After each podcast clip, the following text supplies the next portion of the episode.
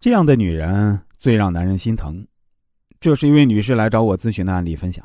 她当时是这样对我说的：“老师，这是我第二次向您咨询，第一次是在三年前。以前找您做人生规划的时候呢，您说我会在结婚一年内结婚生子，我当时不相信。那时候我刚经历了一段非常失败的感情，我认为我不会这么快走向婚姻的。当时我记得我还对老师有一些出言不逊。”所以啊，今天也算是跟老师您道个歉。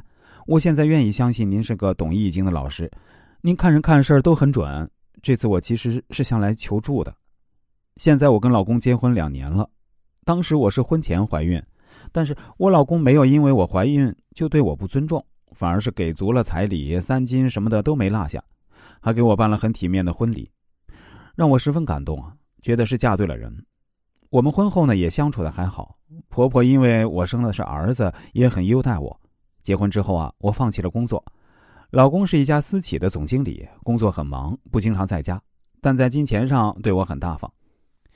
记得有一次我的护肤品用完了，他在出差的时候呢，就给我带了一套很适合我肤质的护肤品。还有一次啊，给我带了很喜欢的香水。但是生了孩子之后，我们之间的矛盾却越来越深。他开始是觉得我没有很好的照顾孩子。说我不用母乳喂养，说我不细心挑选母婴用品，说我为什么不自己带孩子而交给月嫂。后来是指责我为什么不好好教孩子，让他整晚哭，出差完想休息也休息不好。他那种指责的语气啊，真的让我很不舒服。我觉得在整件事情中呢，我真的很委屈。我很细心的照顾孩子，我身体弱，所以啊不方便母乳喂养。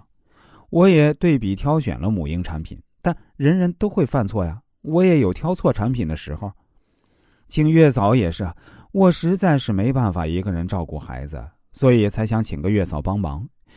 我也有想过让婆婆带，但是婆婆住在乡下，不方便住在我家，所以就放弃了这个想法。而且那孩子总会哭呀，我也想让他乖的。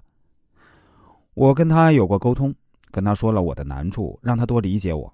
可是他刚听没几句，就表现得很不耐烦，又开始指责我不用心。